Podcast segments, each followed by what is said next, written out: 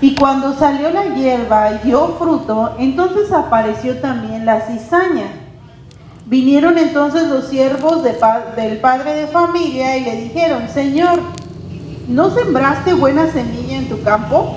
¿De dónde pues tiene cizaña? Él les dijo, un enemigo ha hecho esto. Y los siervos le dijeron, ¿quieres pues que vayamos y la arranquemos? Él les dijo, no, no, no sea que al arrancar la cizaña arranquen también con ella el trigo. Dejad crecer juntamente lo uno y lo otro hasta la siega. Y al tiempo de la siega yo le, le diré a los segadores, recoger primero la cizaña y atarla en manojos para quemarla, pero recoger el trigo en mi granero. Ahora vamos a ver, después Jesús sigue hablando las semillas que ya hemos visto. Y vamos al versículo 36, donde Jesús explica la semilla.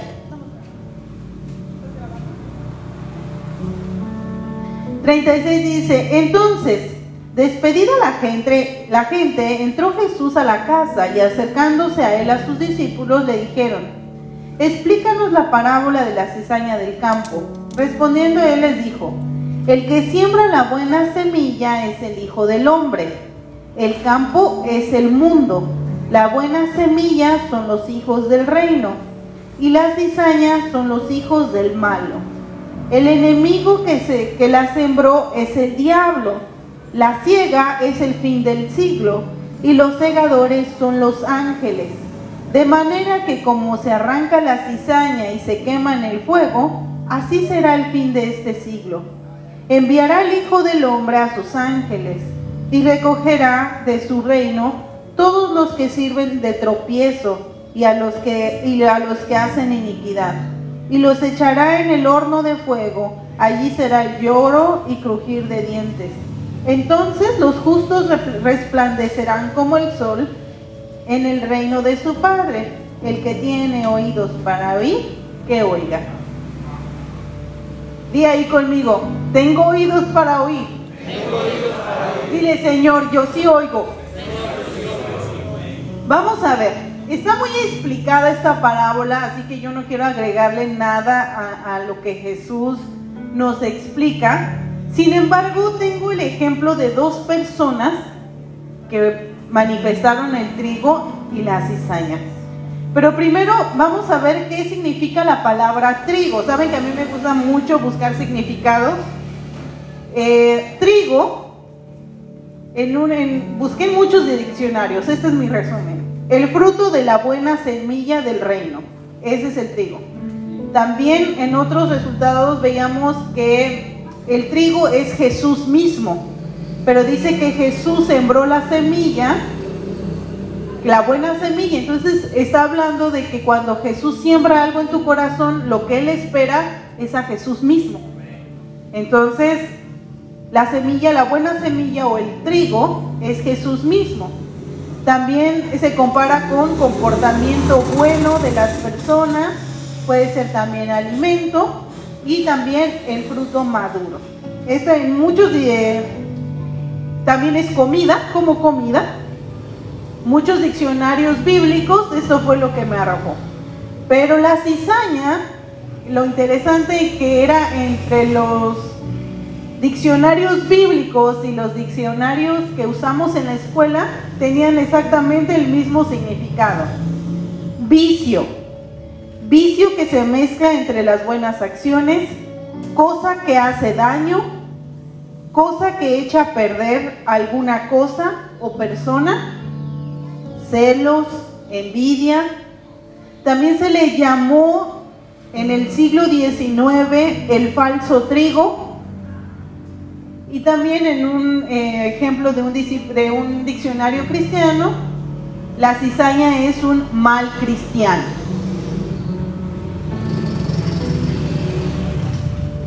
Cuando buscan la imagen, yo les recomiendo que cuando lleguen a casa busquen la imagen del trigo y la cizaña para que vean cuál es la diferencia. No hay mucha. Prácticamente son iguales, solo que la cizaña tiene sus frutos son más gordos, son redondos. mientras que el trigo es dorado y alargado. Entonces, cuando los sembradores le dicen a su amo, a ver, tú sembraste trigo, ¿por qué hay cizaña? Y entonces ellos se notan porque ya está dando fruto. Es decir, no es algo que se vea lo primero, es a la hora de los frutos. Recuerden que la palabra dice que por sus frutos los conoceremos. Entonces quiero hablarte de dos personas que manifestaron la, la cizaña y el trigo. Pero tenían mucho en común estas dos personas. La primera es Pedro. ¿Qué creen que sea Pedro? ¿La cizaña o el trigo? Vamos a buscar Marcos 14, 66.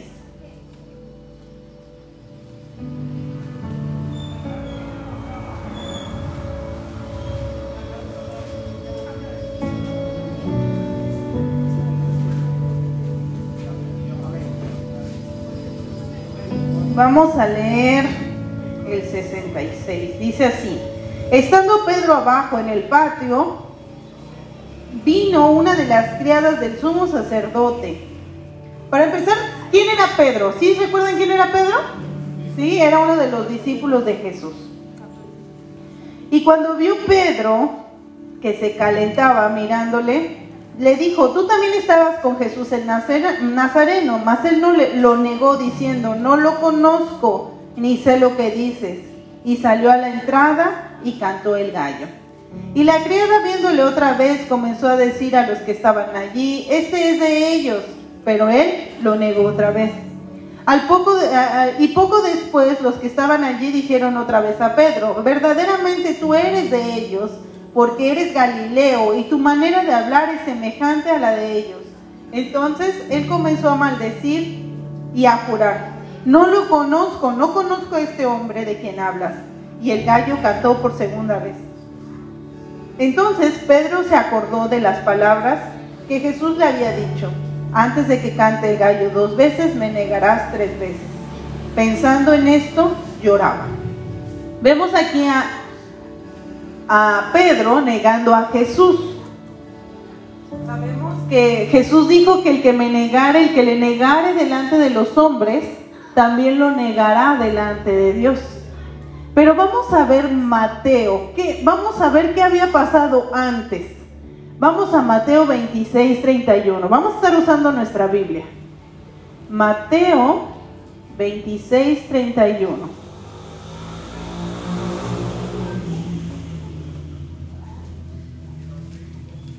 ¿31? ¿Quién lo tiene? Dice, y cuando hubieron cantado el himno, salieron al monte de los olivos. Entonces Jesús les, dijo, les dijo, todos vosotros os escandalizaréis de mí esta noche, porque escrito está, heriré al pastor y las ovejas del rebaño serán dispersadas. Pero después de que haya resucitado, iré delante de vosotros a Galilea. Respondiendo Pedro le dijo, aunque todos se escandalicen de ti, yo nunca me escandalizaré. Jesús le dijo, de cierto te digo que esta noche, antes de que cante el gallo, me negarás tres veces. Y Pedro le dijo, aunque me sea necesario morir contigo, no te negaré. Y todos los, discípulos dijeron lo mismo. Todos sabemos después que Jesús fue capturado, eh, todos se fueron. Al final en la cruz, el único que está de los discípulos es Juan. Pero vamos a enfocarnos un poquito en la vida de Pedro. Pedro, todos saben que era un pescador. Pedro no era el común que podrías decir, este va a ser un buen discípulo. Definitivamente vemos que Dios, Jesús mismo, estuvo trabajando en su carácter todo el tiempo. Vemos que cuando arrestan a Jesús, Jesús eh, Pedro es el que saca la espada y corta una oreja, le gustaba la venganza, era muy... Pedro era la, típica persona que actuaba y después pensaba. Pero aún así Jesús vio algo en él. Jesús aún vio algo moldeable en él. Todo discípulo se equivoca. Y eso es algo que tenemos que entender y eso es lo que nos va a hacer distinguirnos de entre las cizañas. Aparentemente les estoy contando las cosas malas de Pedro, pero Pedro fue trigo. ¿Por qué razón? Porque leímos hace rato, después de que él negó a Jesús, recordaba estas cosas y lloraba. ¿Qué pasó? Hubo un arrepentimiento. ¿Ok? Pero vamos a ver a otro de sus discípulos. Vamos a buscar Juan 3. Juan 13.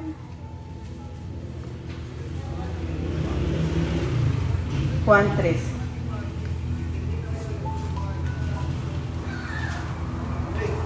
Juan 13, versículo 21. Dice así, habiendo dicho Jesús esto, se conmovió en el espíritu y declaró y dijo, de cierto, de cierto os digo, que uno de vosotros me va a entregar. Entonces los discípulos se miraban unos a otros, dudando de quién hablaba. Y uno de sus discípulos, al cual Jesús amaba, estaba acostado al lado de Jesús. A este pues hizo señas Simón Pedro para que le preguntase quién era de quien hablaba. Él entonces recostado cerca del pecho de Jesús le dijo, Señor, ¿quién es? Respondió Jesús, a quien yo diera el pan mojado, aquel, aquel es. Y mojando él el pan, lo dio a Judas Iscariote, hijo de Simón. Y después del bocado, Satanás entró en él. Entonces Jesús le dijo, lo que vas a hacer, hazlo pronto.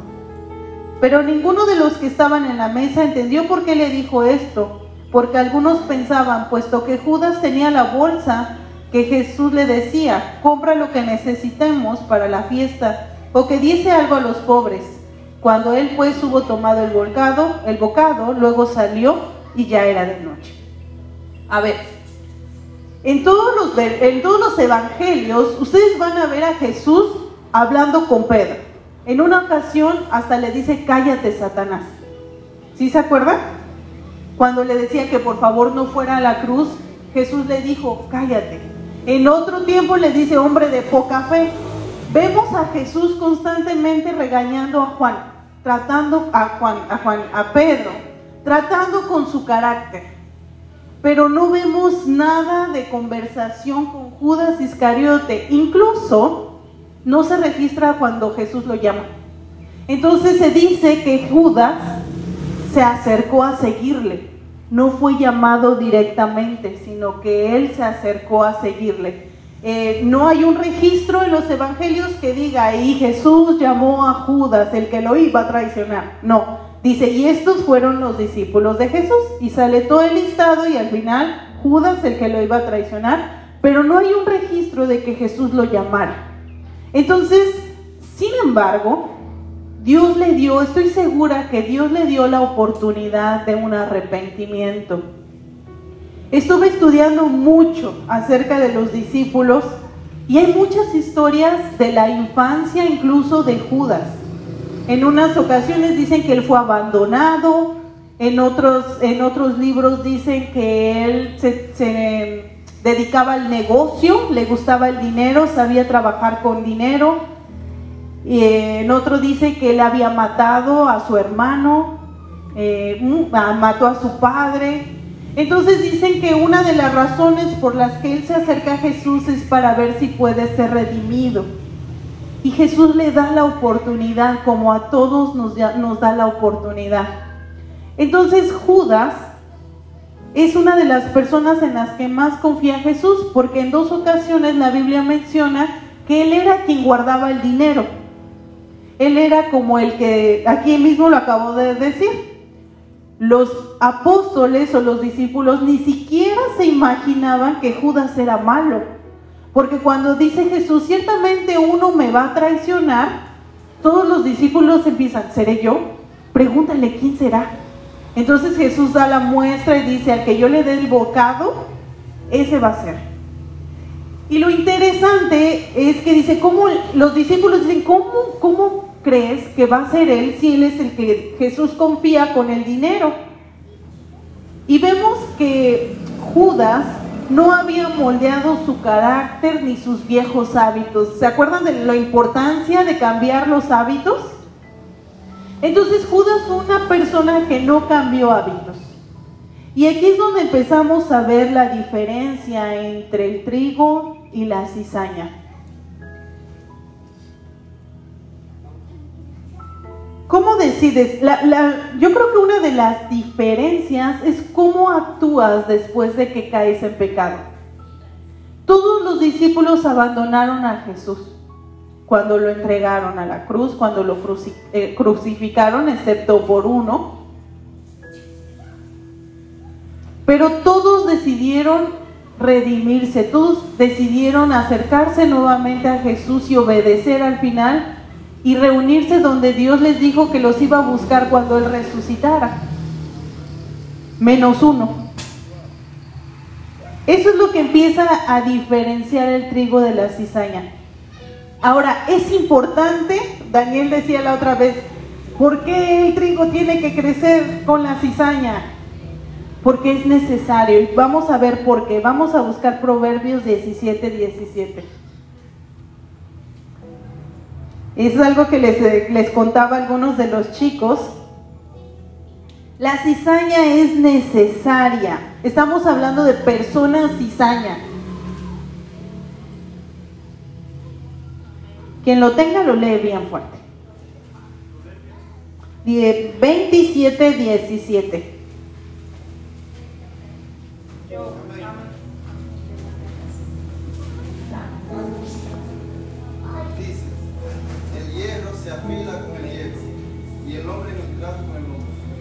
El hierro se afila con el hierro y el hombre con el trato con el hombre. Cuando tú tienes esos roces con personas que aparentemente están pecando, que aparentemente son mentirosas, que aparentemente son amadoras del dinero, y esos roces que hacen, te afilan. Dios pone la cizaña incluso para afilarnos a nosotros, si es que eres trigo. El trigo necesita brillar. Porque una de las cosas con las que compara la palabra de Dios al trigo es con el oro. Es dorado como el oro. Entonces, es importante que nosotros queramos ser afilados. Y la manera es con personas que están creciendo al lado de nosotros, pero que no sabemos si son trigo y cizaña. Ahora, eso es bien importante. El único que sabe quién es la cizaña es el Señor. Estaban los discípulos y Jesús les dijo, en un ratito uno de ustedes me va a entregar. Y los discípulos no fueron capaces de discernir quién era. Por eso todos preguntaban. Pero Jesús sí sabía, porque le dice a Jesús, le dice a Judas, lo que tienes que hacer, hazlo ya. Ve. Y en eso se sale eh, Judas y ya hace su trato y sabemos que vendió a Jesús por 30 monedas de plata. Si saben esa historia, ¿verdad?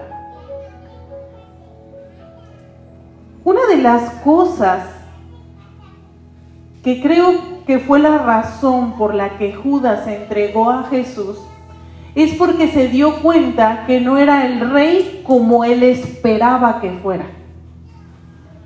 Era más bien, todos vemos desde que nació Jesús, Jesús vino a cambiar la mentalidad de todos, desde que llegó, desde el primer día. Los reyes que lo estaban buscando para adorarlo fueron a buscarlo a donde Herodes, porque estaban esperando que Jesús como rey naciera en un palacio.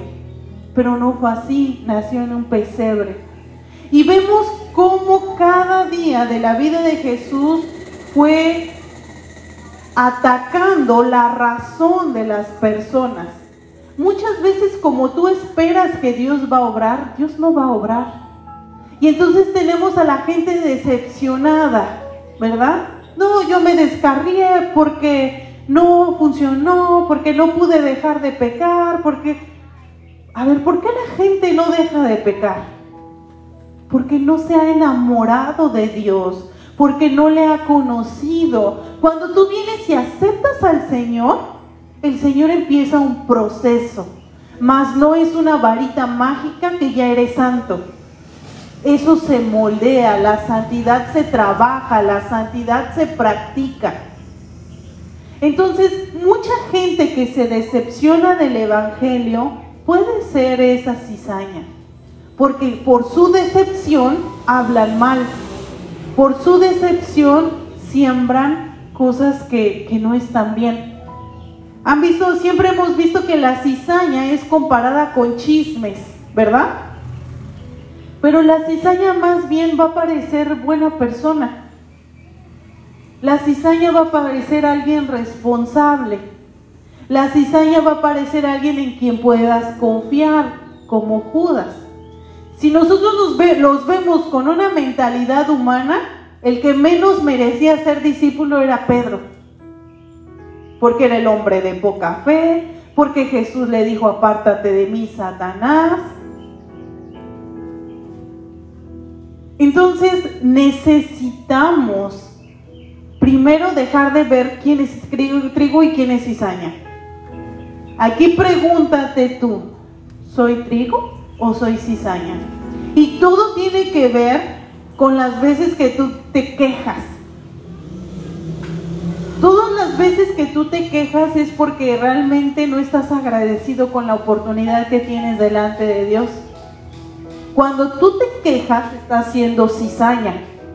Cuando tú hablas mal de alguien que está haciendo el bien, pero como a ti no te agradó, es cizaña. Y eso fue lo que pasó con Judas. Él no le agradó la manera en que Jesús quería reinar.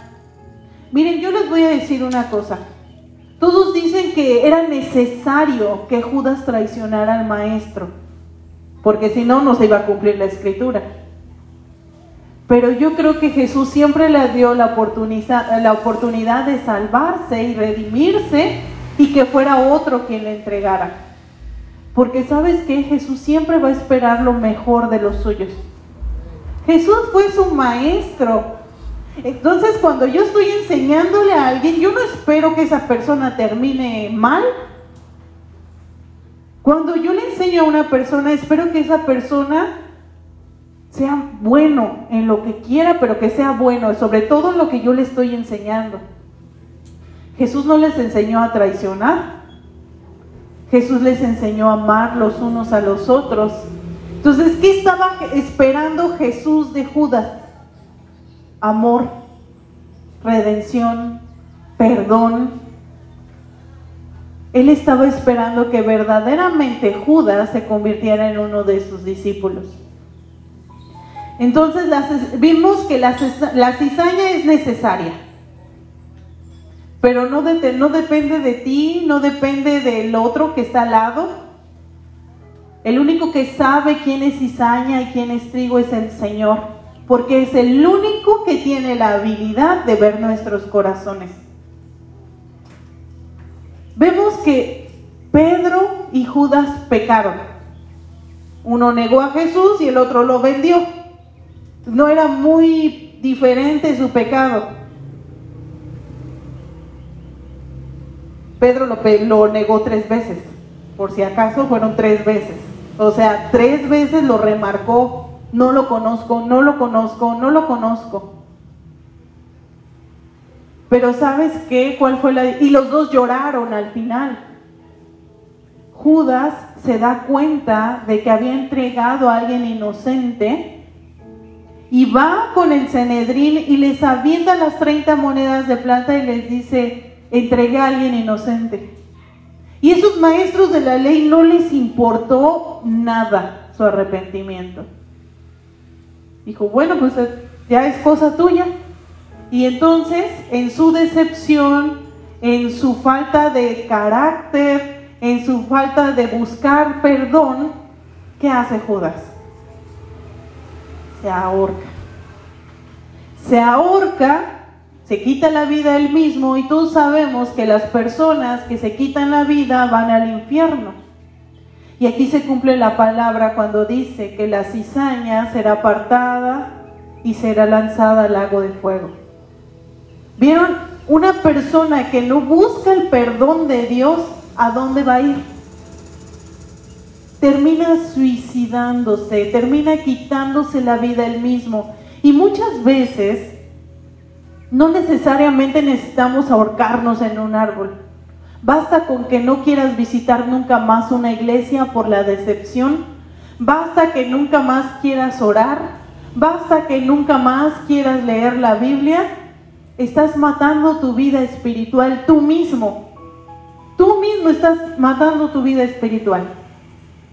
Y vemos a Pedro del otro lado llorando también, arrepintiéndose, y simplemente lo que hizo fue a buscar a los otros discípulos, a esperar el regreso de Jesús. La única manera de determinar si eres trigo o eres cizaña es que cuando pecas, busques a Jesús.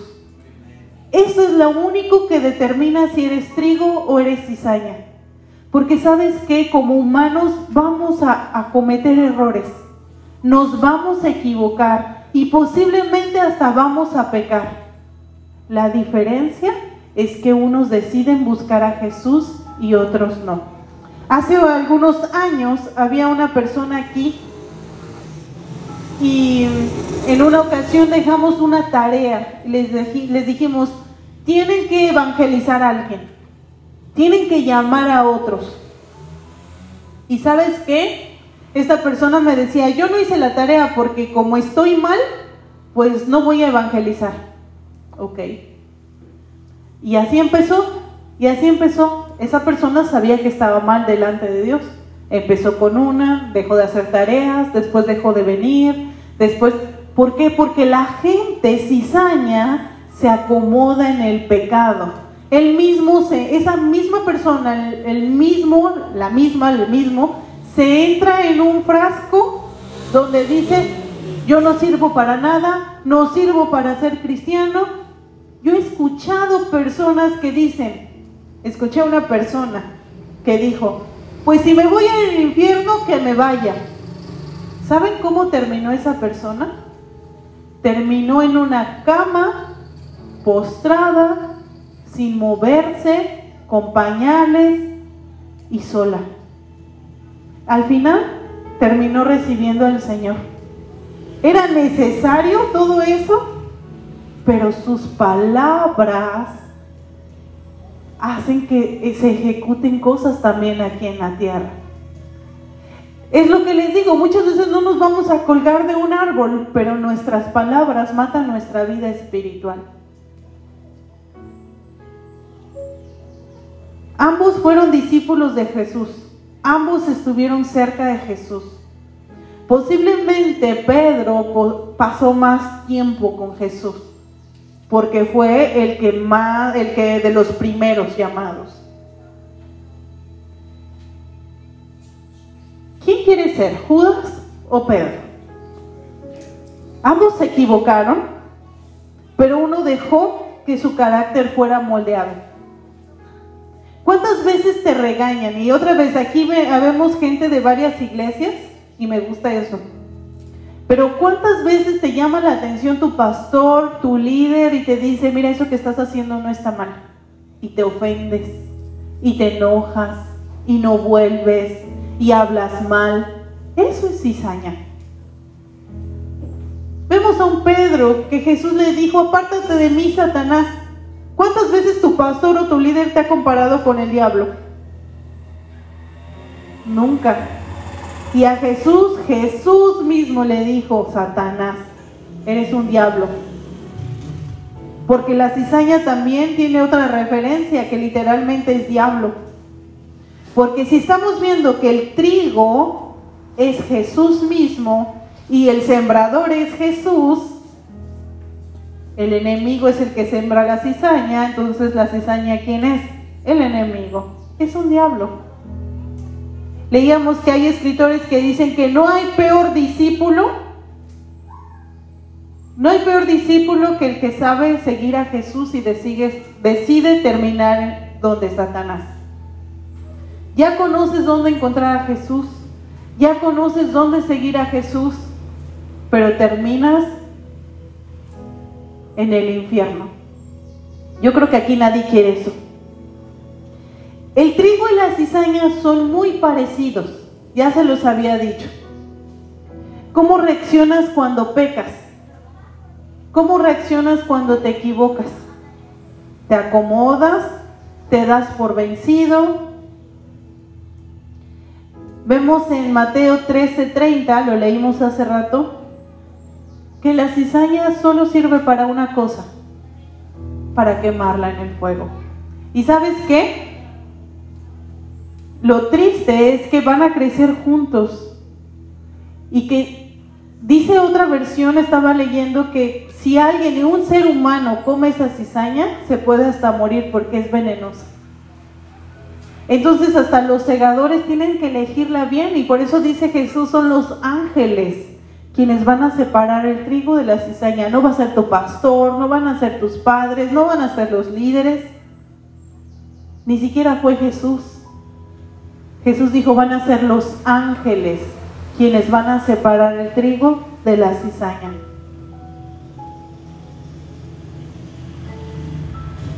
Vamos a, buscar Juan 17.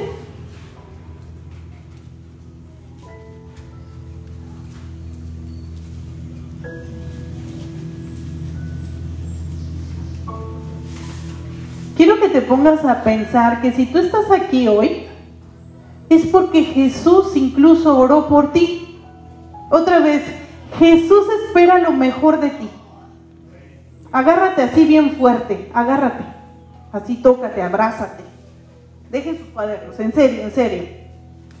Así bien, está haciendo frío, así apapáchense ustedes. Y dite a ti mismo, Jesús, espera lo mejor de mí. Jesús oró por mí. Él espera que yo sea trigo. Dice así, Jesús habló estas cosas y levantando los ojos al cielo dijo, Padre, la hora ha llegado, glorifica a tu Hijo para que también tu Hijo sea glorificado a ti como le has dado la potestad sobre toda carne para que dé vida eterna a todos los que les diste. Y esta es la vida eterna, que te conozcan a ti, el único Dios verdadero, y a Jesucristo, a quien has enviado. Yo te he glorificado en la tierra, he acabado la obra que me diste que hiciese. Ahora pues, Padre, glorifícame tú al lado tuyo con aquella gloria que tuve contigo antes de de que el mundo fuese. He manifestado tu nombre a los hombres que el mundo me diste, que del mundo me diste, tuyos eran y me los diste, y han guardado tu palabra.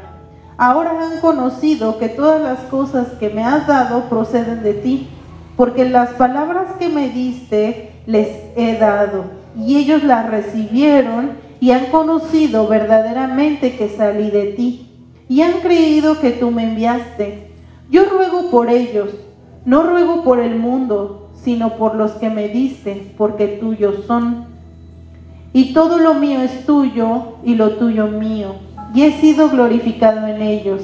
Y ya no estoy en el mundo más, mas estos están en el mundo, y yo voy a ti. Padre Santo, a los que me has dado, guárdalos en tu nombre para que sean uno, así como nosotros. Cuando estaba con ellos en el mundo, yo los guardaba en tu nombre. A los que me diste, yo los guardé, y ninguno de ellos se perdió, sino el hijo de perdición, para que las escrituras se cumpliesen. Pero ahora voy a ti y hablo esto en el mundo, para que tengan mi gozo cumplido en sí mismos yo les he dado tu palabra y el mundo los aborreció, porque no son del mundo, como tampoco yo soy del mundo. No ruego que los quites del mundo, sino que los guardes del mal. No son del mundo como tampoco yo soy del mundo. Santifícalos en tu verdad, tu palabra es verdad. Como tú me enviaste al mundo, así yo los envío al mundo. Y ellos, y por ellos yo me santifico a mí mismo para que también ellos sean santificados en la verdad. Mas no ruego solamente por estos, sino también por los que han de creer en mí por la palabra de ellos, para que todos sean uno, como tú, oh Padre, en mí y yo en ti, que también ellos sean uno entre nosotros.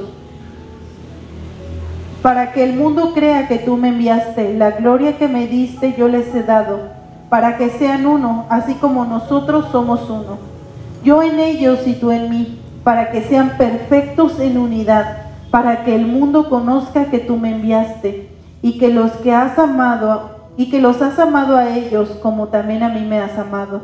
Padre, aquellos que me has dado, quiero que donde yo estoy también estén ellos conmigo, para que vean mi gloria, para que vean mi gloria que me has dado, porque me has amado desde antes de la fundación del mundo. Padre justo, el mundo no ha conocido, pero yo te he conocido, y estos han conocido que tú me enviaste. Él les ha dado a conocer tu nombre y lo daré a conocer aún, para que el amor con que me has amado esté en ellos y yo en ellos. Amén. Vemos cómo Jesús constantemente, más de tres veces dice que sean uno conmigo. Él es trigo, porque Él es el pan de vida. Entonces, Él quiere, Él siempre va a esperar lo mejor de ti. Incluso se atrevió a orar por ti y por mí porque dice, oro por ellos y por los que van a venir por las palabras de ellos. Tú y yo somos el resultado de las palabras de Pedro. Porque después Pedro fue uno de los, puede decir que de los mejores discípulos de Jesús de los que más hablaron la palabra, de los que más resultado tuvieron al predicar el Evangelio, fue Pedro y Pablo. Pero Pablo es otra historia. Pablo parecía cizaña, pero terminó siendo trigo. ¿Se dan cuenta cómo no depende de nosotros ni de lo que veamos en las personas? Está como lo que decía Daniel la semana pasada, está en lo profundo. Entonces, yo no soy quien para decir si eres trigo o eres cizaña. Tú no eres quien para decir quién es trigo y quién es cizaña. Porque el único que sabe quién es quién es Cristo. Y sabes qué? Lo único que sí es que nos toca querer ser trigo. Porque yo quiero disfrutar el reino de los cielos. Y yo sé que tú también. Entonces, creo que eso es lo que nos toca. Aquí vemos a dos discípulos, a dos personas que caminaron con Jesús, a dos personas que se equivocaron, pero reaccionaron diferente a la hora que, que se equivocaron, a la hora que pecaron. Yo te voy a decir una cosa, la próxima vez que te equivoques, y espero que sea sin querer, una cosa es que tú planees equivocarte y otra cosa que te equivoques sin querer. Pero el día que te equivoques, el día que falles, vuélvelo a intentar. Vuélvelo a intentar. Acércate a Jesús. Haz como Pedro, ve y espera el momento en que Jesús vuelva. Pero no te ahorques, no mates tu vida espiritual, no sientas que ya todo terminó y que no hay. Siempre hay esperanza, siempre hay perdón. La razón por la que Judas no fue perdonado fue porque se quitó la vida antes de buscar el perdón. Siempre hay solución, siempre. Hay un dicho que me gusta porque dice que mientras hay vida, hay esperanza. Judas, él decidió terminar con la vida. Pedro buscó a la vida, que es Cristo. Amén. Vamos a ponernos de pie y vamos a presentarnos delante del Señor y creo que es importante que tú puedas decirle, Señor, yo quiero ser trigo. Recuérdame esta palabra cuando me equivoque. A veces hay personas que, que se tienen que perdonar a sí mismas, porque a veces Jesús les da el perdón, pero ellos a sí mismos no se han perdonado. Y si tú eres de esas personas que no se han perdonado por algún pecado, por por alguna cosa extraña, déjame te digo que el perdón de Dios está, porque Él es amor. Y su palabra dice que nada ni nadie puede separarte de su perfecto amor. Amén. Vamos a orar. Padre, en el nombre de Jesús, Señor, presentamos eh, esta palabra delante de ti. Señor, sabemos que el trigo y la cizaña es necesario que crezcan juntos, Señor. Es necesario que aún nos enseñen, Señor. Creo que las cizañas son esas personas que moldean también nuestro carácter, Señor, que no son perfectas, que tienen defectos, Señor, así como nosotros. Padre, no somos nadie para decir quién es quién, pero hoy en tu misericordia te pedimos que nos permita ser ese Pedro, ese Pedro que a pesar de que se equivoca, a pesar, Señor, de que su maestro no lo trata de la mejor manera, Señor, él, se, él decide siempre por la vida. Él decide, Señor, siempre cumplir el llamado. Y vemos a un Pedro que ganó a miles y a miles y a miles después de haberse equivocado tan feo, Señor. Tú eres el único que sabe quién es trigo y quién es cizaña, Padre. Y hoy te pedimos que seas tú revisando nuestro corazón, Señor. Y que si encuentras mal alguno, Señor, nos los dejes saber para pedirte perdón exactamente por eso, Señor. Ayúdanos a siempre saber que hay esperanza en ti. Ayúdanos a saber que siempre hay perdón en ti. Señor, ayúdanos a saber que siempre hay solución en ti, Señor. Siempre hay esperanza en ti, Padre. Jesús, hoy tomamos de esa esperanza. Y hoy quiero orar, Señor, por cada persona que está aquí, Señor. Y en el nombre de Jesús, Señor, quiero pedirte que los llenes de esperanza, Señor. Que los llenes de paz, Señor. Que los llenes de ti, Señor. Que el pan de vida se haga realidad en sus corazones, Señor. Padre, hemos visto que tan solo, Señor, si fuera su fe pequeña como el grano de mostaza, tú harás cosas grandes, Señor. Es lo que necesitas para que seamos trigo, Señor para que seamos como ese Pedro, Señor, que gana a miles por tu nombre, Señor. Padre, en el nombre de Jesús oramos, Señor, aún para que esa levadura del cielo, Señor, fermente en su espíritu, en su alma y en su cuerpo, Padre, y podamos ver frutos, Señor. Padre, en el nombre de Jesús oramos por aquellos que se sienten débiles en la fe.